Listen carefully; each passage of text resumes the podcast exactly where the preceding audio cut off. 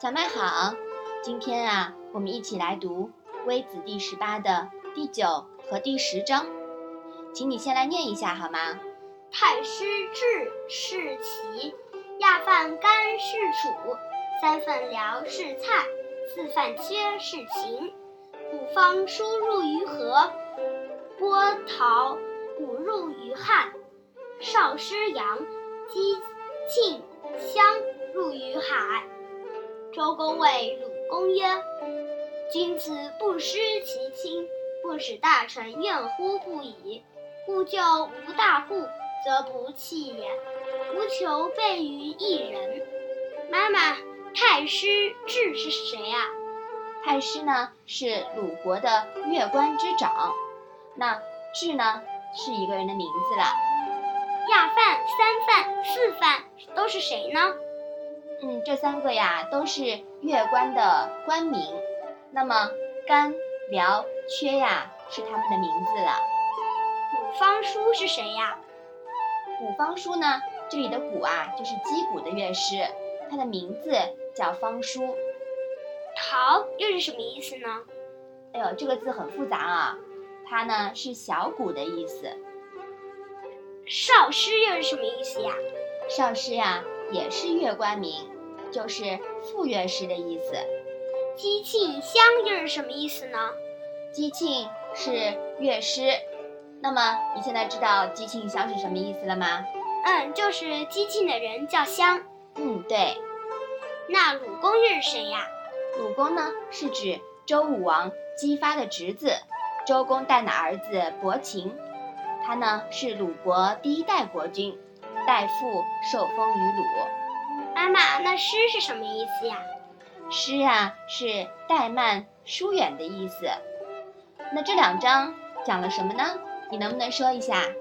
太师智到齐国去了。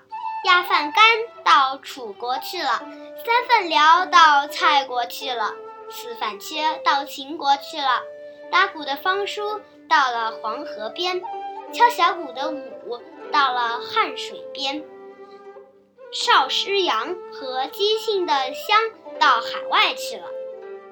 周公对鲁公说：“君子不疏远他们的亲属，不使大臣们抱怨不用他们。”就有老臣没有大的过失，就不要抛弃他们，不要对人求全责备。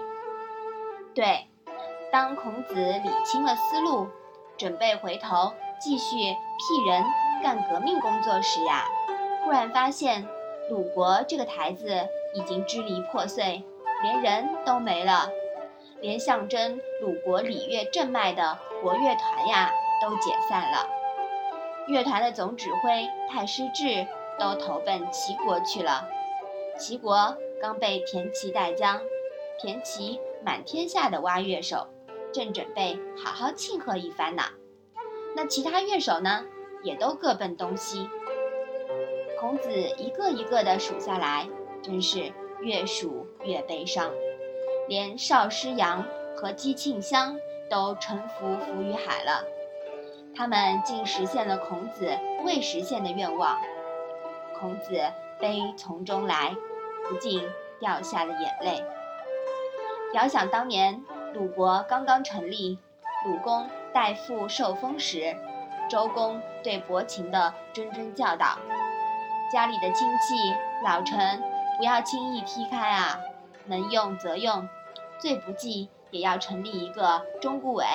让他们发挥余热，支持国家呀。可是现在呢，别说中顾委了，连国乐团都没了。说好的周朝礼制靠背板啊，也没了。这两张《论语》连在一起，给人以强烈的冲击。说真的，如果不是为了避免过于伤感，解读加了点戏剧效果。我都要被这种冲击啊，难过的掉眼泪了。我们现代看这件事情呢，可以淡然了，但是我们想象孔子当时该有多么的悲伤啊！《论语》编者编这段《论语》时啊，一定是气血的。好，我们把这一章啊再来读一下吧。太师治是齐，亚饭干是楚，三份辽是蔡，四饭缺是秦。五方输入于河，波涛五入于汉。少师扬，击庆乡，入于海。周公谓鲁公曰：“君子不失其亲，不使大臣怨乎不已。故救无大故，则不弃也。无求备于一人。”好的，那我们今天的《论语》小问问呀，就先到这里吧。谢谢妈妈。